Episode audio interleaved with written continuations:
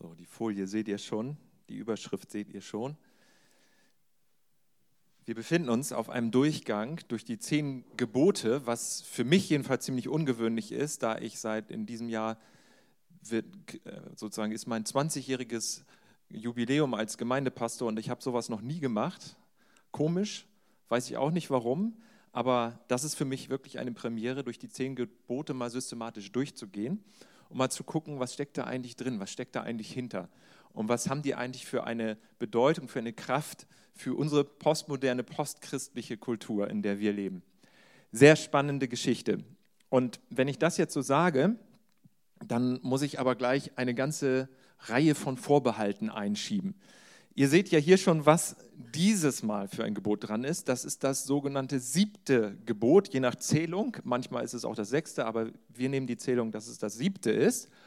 Und du siehst schon, ich habe es positiv formuliert. Wir nähern uns dem Ganzen positiv. Liebe ist ein Bündnis oder wörtlich in Exodus 2. Mose 20, Vers 14 bricht die Ehe nicht. Oder in dem alten Luther Text, du sollst die Ehe nicht brechen oder du sollst nicht Ehe brechen.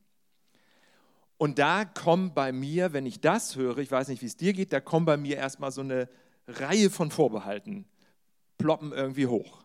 Das erste ist schon, wenn ich das höre, das nicht. Ja, wenn ich irgendwas höre mit nicht, dann kriege ich schon irgendwie Pickel, keine Ahnung. Das gefällt mir nicht. Warum nicht? Also irgendwas mit nicht, das klingt negativ. Das finde ich schon mal nicht gut. Und tatsächlich sind acht von den zehn Geboten sind negativ formuliert. Sind sozusagen so eine Art Richtlinien, aber negative Richtlinien.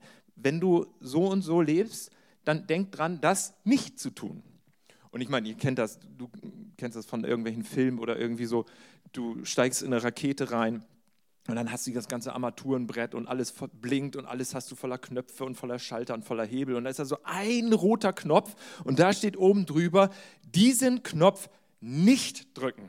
Ja, du kennst das, du sitzt da in der Rakete, denkst, ach, naja, komm, aber das ist doch irgendwie, oh, komm, der rote Knopf, ach, bam, drückst ihn, pest ab oben in die Atmosphäre und musst gegen Aliens kämpfen oder so. Also äh, das ist natürlich das, genau der Punkt. Ne? Das, das ist doch der Klassiker. Es ist ja so. Also, das war natürlich Spaß, das war übertrieben. Aber der Punkt ist der, wenn ein Nicht da steht, dann überhört man das gerne. Also, das, das löst so eine, so eine komische Aversion aus. Wenn ich dann noch sehe, dieses Wort Ehebruch oder Ehebrechen, ein Wort, was es eigentlich gar nicht gibt in unserer Kultur mehr. Das ist ja auch aus dem Gesetz verschwunden oder sowas, das gab es früher im Gesetz. Aber jetzt so ein Wort höre ich eigentlich auch gar nicht und benutzt man eigentlich auch gar nicht. Man denkt so, was soll das? Was hat es damit auf sich? Also betrifft das überhaupt alle Menschen? Betrifft das dich? Betrifft das mich? Betrifft das uns hier? Hat das irgendetwas mit unserer Situation zu tun? Auch ganz praktisch gesagt, diejenigen, die nicht verheiratet sind unter uns, hat das irgendwas mit dem Leben zu tun? Auch das sind schon wieder Vorbehalte, wo ich so denke, wie, wie komme ich damit jetzt klar? Wie gehe ich damit um?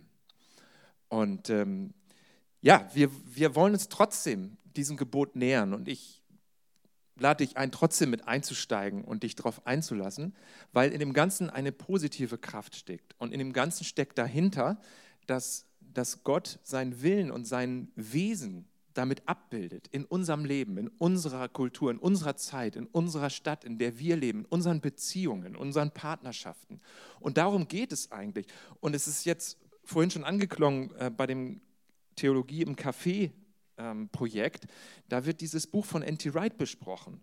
Und da geht es um Gottes neue Schöpfung, die aus der Zukunft in unser Jetzt herkommt. Und viele Leute haben die Vorstellung, dass Christentum bedeutet, du hast etwas, Überweltliches. Du hast etwas, was dich aus dieser Welt erlöst, in eine Ewigkeit oder in einen Himmel befördert, wo du dann in Ewigkeit bleibst und weg bist von dieser materiellen Wirklichkeit und Welt. Und dann klingt das so etwas, wo es dann um Partnerschaftsfragen geht und Ehefragen oder so, das klingt so profan. Und das klingt so irdisch und so normal. Ich möchte doch hier im Gottesdienst, ich möchte in der Kirche sprechen über geistliche Dinge, über spirituelle Fragen.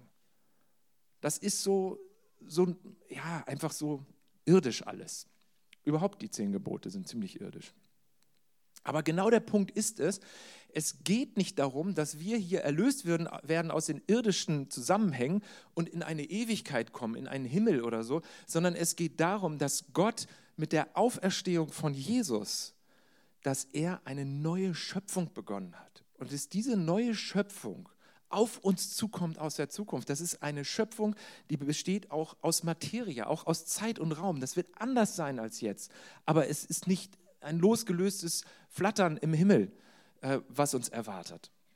Oder sitzen auf der, auf der Wolke mit der Harfe. Das hat überhaupt nichts mit dem Christen zu tun, zu tun. Das hat sich im Mittelalter entwickelt, diese Vorstellung. Es geht Gott darum, dass wir die materiellen Dinge, unsere Beziehung, unseren Körper, dass wir diese Erde, dass wir die pflegen und hegen und sorgsam behandeln. Es geht Gott darum, dass wir damit seine Wesensart, seine Treue, seine Liebe, dass wir die damit ausleben und widerspiegeln und abbilden und dass wir das wertschätzen. Und deswegen lohnt sich das, auch dieses Klimafasten mitzumachen. Diese Erde hat Bedeutung.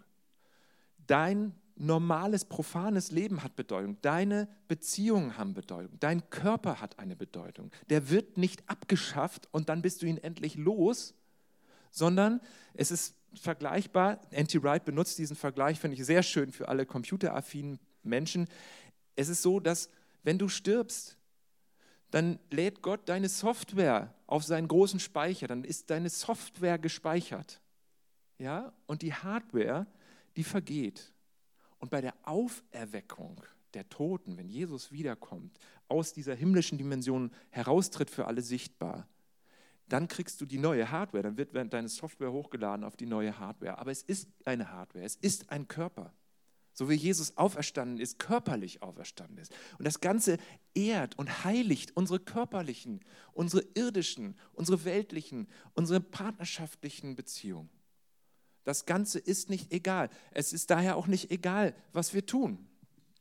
Unser Tun und unser Verhalten, unser Leben ist nicht egal. Das hat Auswirkungen bis hinein in diese neue Schöpfung. Unser Tun jetzt hat Auswirkungen. Und das hat Bedeutung. Deswegen lohnt es sich zu investieren in Nachhaltigkeit, in Klimafasten, in Bäume pflanzen, in viele Dinge, in Müllsammelprojekte. Das lohnt sich. Genauso wie aber auch in unsere irdischen Bezüge und Beziehungen. So, ich hoffe jetzt so ein bisschen Ausblick gegeben zu haben, warum es sich durchaus lohnt, dieses so profan klingende, diesen profan klingenden Satz anzuschauen und dem Ganzen näher zu kommen. Es sind Gebote, aber ich nenne es eigentlich lieber Worte. Im Original steht die Worte, zehn Worte für ein befreites Volk. Sie fangen damit an, dass Gott sagt, ich bin der Herr, dein Gott, der dich aus Ägypten befreit hat. Und diese zehn Worte, die sind für euch grundlegend wichtig, das zu beachten. Und wenn du das mitverfolgt hast, die, diese Reihe, oder wenn du auch selber die zehn Gebote auswendig kannst, äh, kannst. Ich habe mit meinen Schülern, ich arbeite auch als Lehrer an einer Schule und ich habe mit meinen Schülern so ein Projekt gemacht, die sollten rumgehen und fragen, wie viele Gebote wer kennt, also Lehrer oder andere Schüler oder so. Das war recht interessant und aufschlussreich, auch gerade was die Lehrer alles so nicht wussten. Aber vielleicht wissen ja manche die zehn Gebote auswendig. Wenn du die auswendig weißt oder wenn du die mal gelesen hast, in 2. Mose 20, oder wenn du das, diese Reihe mitverfolgst, dann könnte es sein, dass dir eine Sache aufgefallen ist, die ist sehr verblüffend, finde ich. Und zwar ist das die Abwesenheit des Wortes Liebe.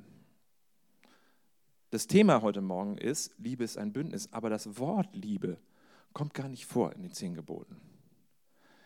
Ähm, es kommt an einer Stelle vor, die werde ich gleich erwähnen. Es ist aber eine Stelle, die gar nicht ein Gebot ist, sondern eine Beschreibung Gottes. Das zeige ich gleich noch näher. Erstmal die, so ein bisschen dieses diese Verblüffung mit nachzuvollziehen. Wenn es um Liebe geht im Kern, wenn Jesus sagt, wenn du wissen willst, was Glaube an den Gott Abrahams, Isaaks und Jakobs, Glaube an meinen himmlischen Vater, was das bedeutet, dann sage ich dir das auf folgende Weise. Liebe Gott von ganzem Herzen, ganzer Seele und mit deinem Verstand. Und liebe deinen Mitmenschen wie dich selbst. Das ist das gesamte Gesetz. Alle Gebote sind darin zusammen eingefasst. Das sagt Jesus an zwei Begebenheiten. einmal berichtet in äh, Matthäus, einmal in Markus. Und dann gibt es noch eine Begebenheit im Lukas-Evangelium. Da hat Jesus auch so ein Gespräch mit jemandem. Und daraus entspinnt sich dann die Geschichte von dem barmherzigen Samariter. Und da fragt Jesus auch, fragt der Gesprächspartner auch, worauf kommt es denn an? Was ist denn die Summe des Ganzen? Was ist denn das Wesentliche, worauf es ankommt in meinem Leben? Und dann sagt Jesus, ja, was würdest du denn sagen? Er sagt nicht die Antwort, sondern er fragt zurück, was sagst du denn? Was ist denn die Zusammenfassung aller Dinge? Und dann sagt er, ja, liebe Gott von ganzem Herzen, mit ganzer Seele, mit deinem Verstand und deinen Mitmenschen wie dich selbst. Und dann sagt Jesus, das, das hast du gut gesagt. Das ist richtig. Also es gibt drei Stellen, an denen das so ganz deutlich gesagt wird. Einmal sagt Jesus es selber, einmal lässt er seinen Fragesteller antworten. Aber da würdest du doch erwarten, wenn Liebe die Summe des Ganzen ist, Liebe zu Gott, Liebe zum Mitmenschen, zum Nächsten, dann würdest du doch erwarten, dass das in den zehn Geboten vorkommt.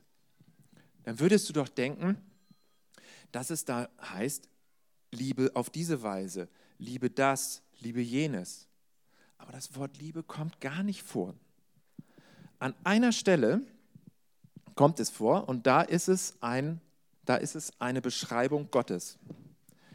Da heißt es, wenn sich jemand von mir abwendet, das bezieht sich auf das zweite Gebot, du sollst dir keine Bildnisse von Gott machen, kein Götterbild anbeten, also nichts aus der materiellen Welt als Gott verehren.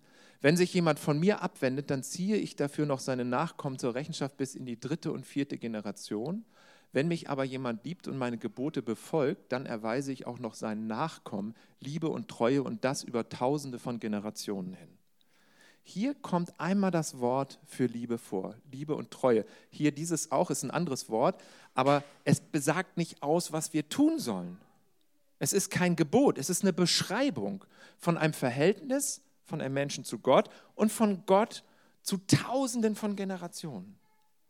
Also im Vergleich ist, ist das unendlich. Gottes Liebe und Treue erweist er den Menschen, die ihm zuhören, die sich auf ihn einlassen. Und dann könnte man fragen, warum ist das so? Warum kommt in den zehn Geboten nicht Liebe vor? Wenn Liebe die Summe des Gesetzes ist, warum ist das so eine verblüffende Abwesenheit? Was vorkommt, ist Sexualität. Und das fühlt sich komisch an, äh, das so zu sagen, weil wir im Gottesdienst sind und weil wir hier Kirche sind. Und hier wird über Liebe gesprochen und Kirche hat was mit Liebe zu tun. Aber Sexualität, ist das ein Thema? In den zehn Geboten kommt es zweimal vor. Einmal im siebten Gebot und einmal dann später im zehnten Gebot, wo, wo es darum geht, dass ein Mensch nicht begehren soll, das, was seinem Nächsten gehört. Und unter anderem steht da auch, dass also Haus und Besitz und so weiter und auch den Partner oder die Partnerin nicht begehren soll. Also Pläne schmieden soll, wie er den Partner von einem anderen an sich bringen kann. Zweimal kommt das vor. Und wenn du, wenn du die Schöpfungsgeschichte anguckst, dann ist es auch auffällig, dass da manchmal so ein bisschen blumig romantisch gesagt wird, ja, wir werden ein Fleisch und eine Seele und ein Geist sein, unser ganzes Leben lang. Manchmal, wenn man so verliebt ist oder mm, ganz jung, frisch verliebt ist und dann habe ich das schon öfter mal gehört oder selber nicht, selber mal so einen kleinen Anfall hatte, so eine rosa-rote Brille auf. Ja, wir werden in Ewigkeit zusammen sein mit Leib und Seele und Geist und wir werden immer verheiratet sein, alle Ewigkeit. Und ähm, das, ist, das steht gar nicht da. Das ist, das ist irgendwie schade. Und dann sagt er, oh Mensch, das ist bedauerlich. Aber das steht nicht. Die beiden, der Mann wird seinen Vater und seine Mutter verlassen, wird seiner Frau anhängen und wird ein Fleisch, ein Leib, eine Seele sein. Obwohl es die Hoffnung für alle so übersetzt ist, aber nicht im Text, sondern da steht, sie werden ein Fleisch sein. Also das hat auch eine sehr körperliche, sexuelle Bedeutung. Es ist gar nicht von Liebe die Rede, gar nicht von dieser großen Romantik die Rede, wenn es um eine Partnerschaft geht, um eine Ehe geht. Hier in den zehn Geboten zweimal. Und wenn wir dann Jesus angucken und er das aufgreift im Neuen Testament und sagt, ja, du, ihr habt das ja gehört, ihr, das, äh, ihr sollt die Ehe nicht brechen und so weiter und so fort. Und ich sage euch, wenn du schon die Frau eines anderen begehrlich ansiehst, das heißt Pläne schmiedest in deinem Herzen, sie an dich zu bringen, dann hast du in deinem Herzen schon Ehebruch begangen. Das ist auch schon wieder so eine äh, deutliche, deutliche Untermauerung, dass es um Sexualität geht. Und wenn wir dann Paulus sehen, dann redet Paulus von der Ehe und dann sagt er fast so, ja gut, okay, also wenn, wenn es sein muss, dann heiratet halt. Ne? Wenn, bevor ihr euch in euren Begierden verzehrt, heiratet. Aber das ist auch nicht so romantisch. Dann denkst du, was soll das denn? Es geht doch um Liebe. Die Liebe ist doch das Zentrum.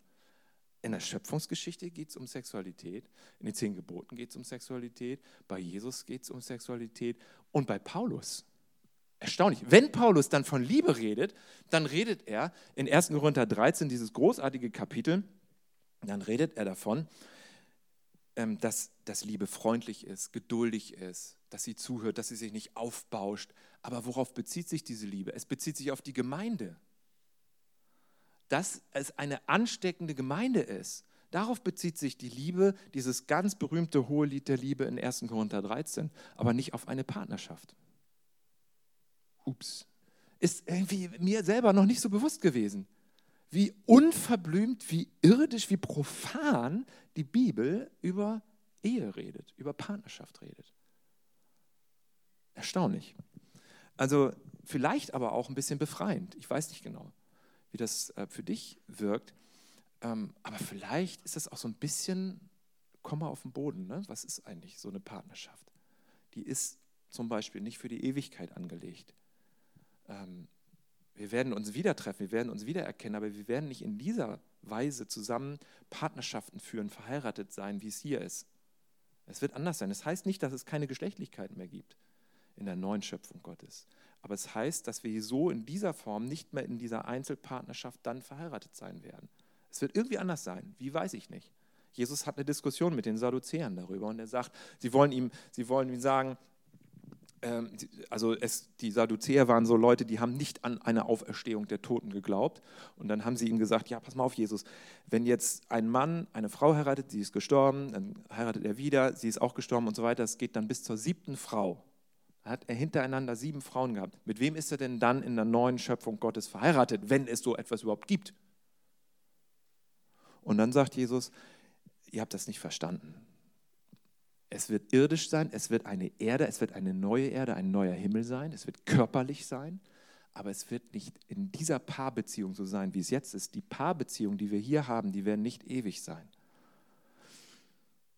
Es ist irgendwie bedauerlich, wenn ich das so sage. Einige, vielleicht ist meine Frau froh, ja. Das kann sein. Ein Glück bin ich ihn endlich los. Nein, das stimmt nicht. Also, aber das, das ist nicht ewig. Es ist unromantisch. Man könnte denken, die Bibel, diese, diese Sammlung von Texten, von Büchern, die wir die Schrift nennen, das ist eines der unromantischsten Bücher aller Zeiten. Es gibt Romantik, es gibt Liebesgeschichten in der Bibel. Es gibt tolle Geschichten von äh, Jakob und von, von Rebekka und von Jakob und Rahel und von Isaac und Rebekka. Es gibt das Hohelied. Es gibt romantische Geschichten.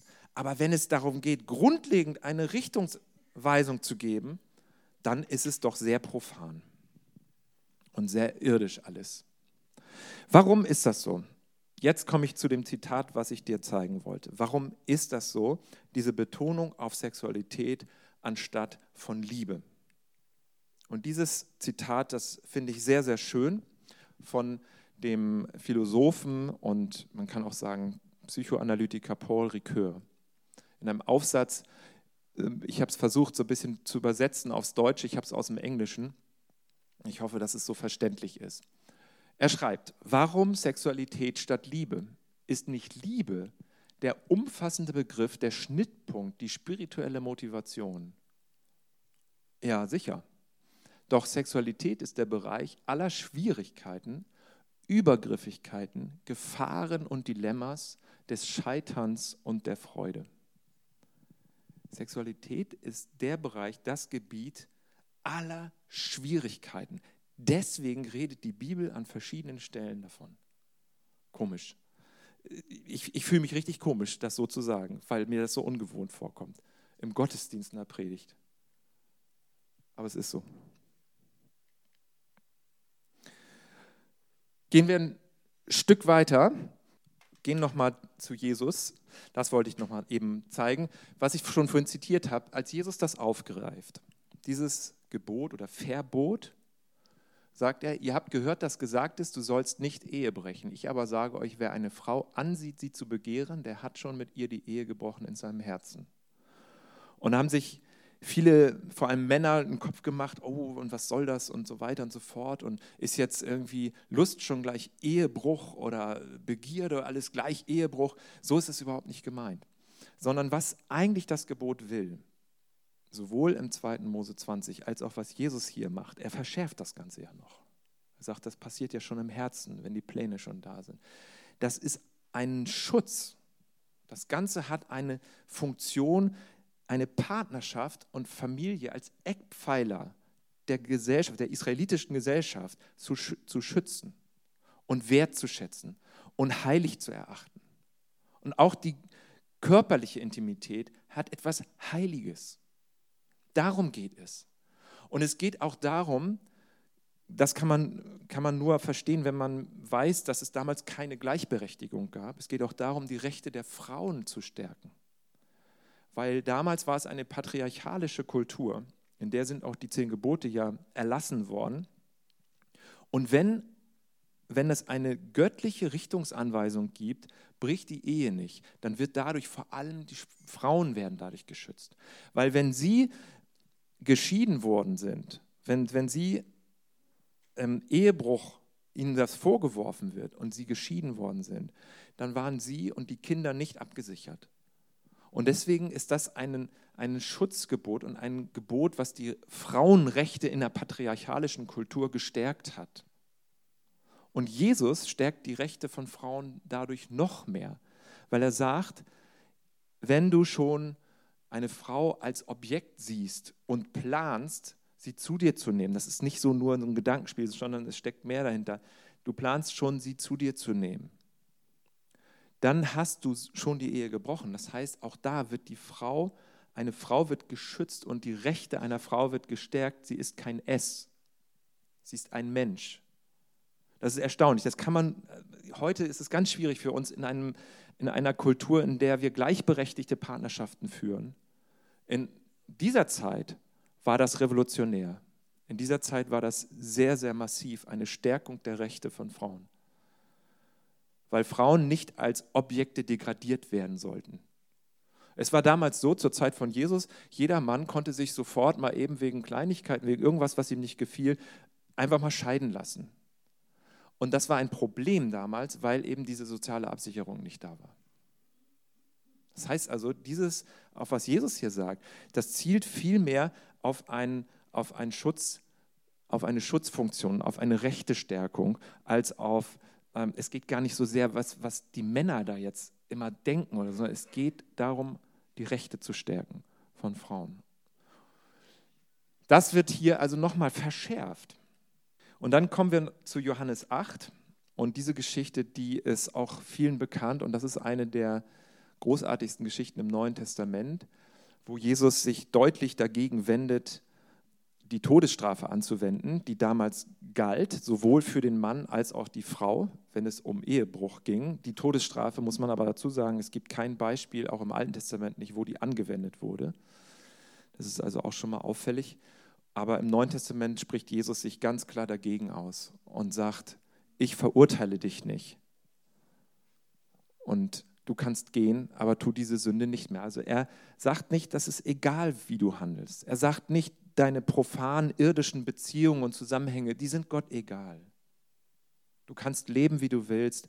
Du kannst in dieser Gesellschaft einfach nach deinen Vorstellungen das alles so ausrichten, wie du möchtest. Das ist für uns ganz komisch in so einer Multi-Optionsgesellschaft, dass es so etwas gibt wie, es ist nicht egal, wie du lebst.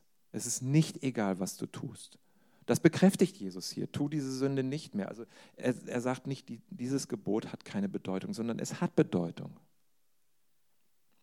Das, wie wir mit der Erde umgehen, wie wir mit unserem Körper umgehen, wie wir mit unseren Partnerschaften umgehen oder mit den Partnerschaften von anderen umgehen, das hat Bedeutung. Es ist nicht egal. Es geht nicht nur um mystische, spirituelle, geistliche Fragen.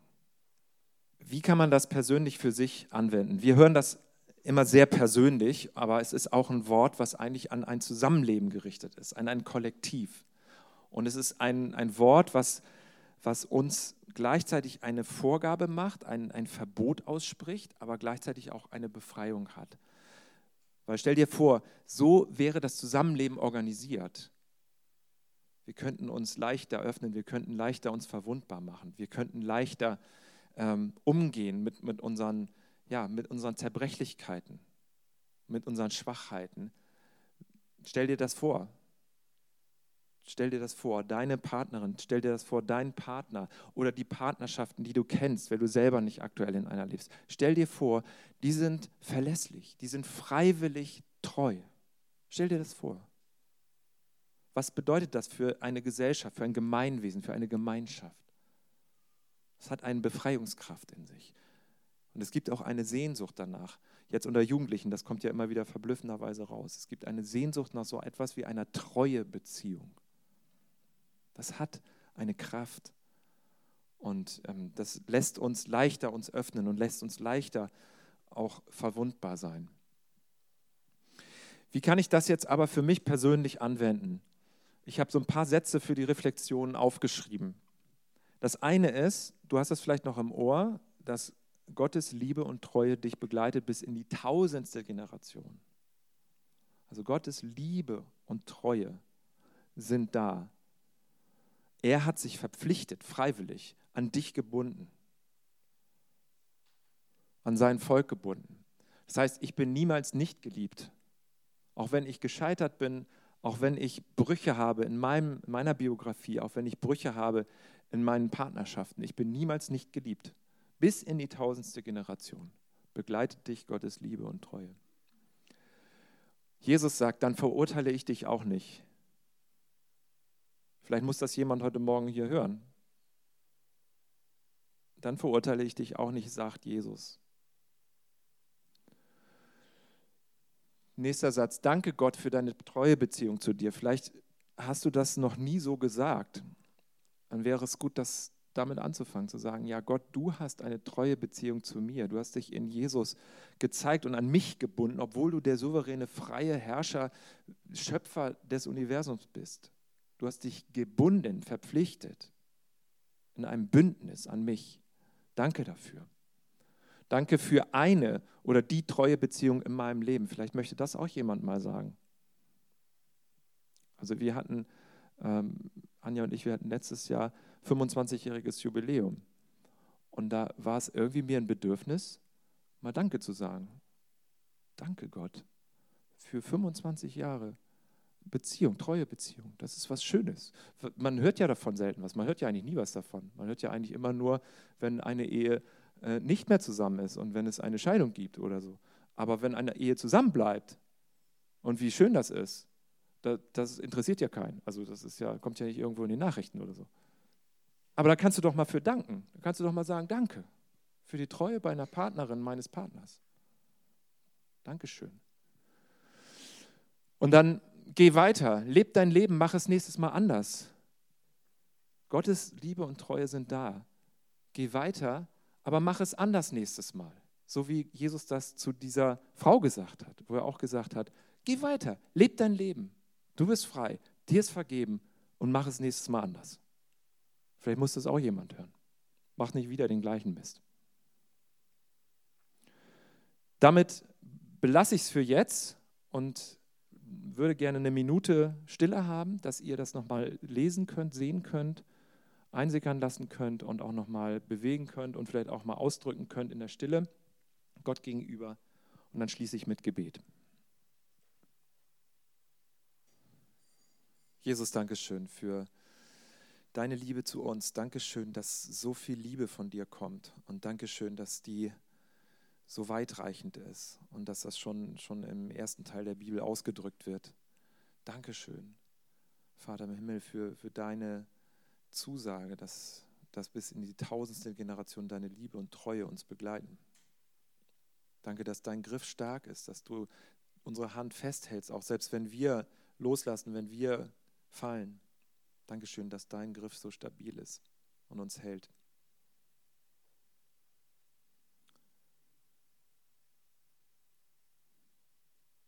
Bitte dich auch um, um jemand, wenn, wenn jemand hier ist, der oder sie einen, einen Entschluss fällen sollte, dass du, Heiliger Geist, das schenkst und dass so ein Entschluss zu einer ja, treue Beziehung gefällt wird.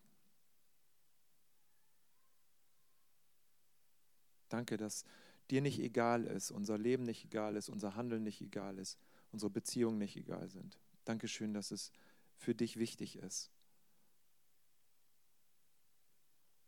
Und die Gnade unseres Herrn Jesus Christus, die Liebe Gottes des Vaters und die Gemeinschaft des Heiligen Geistes sei mit uns allen. Amen.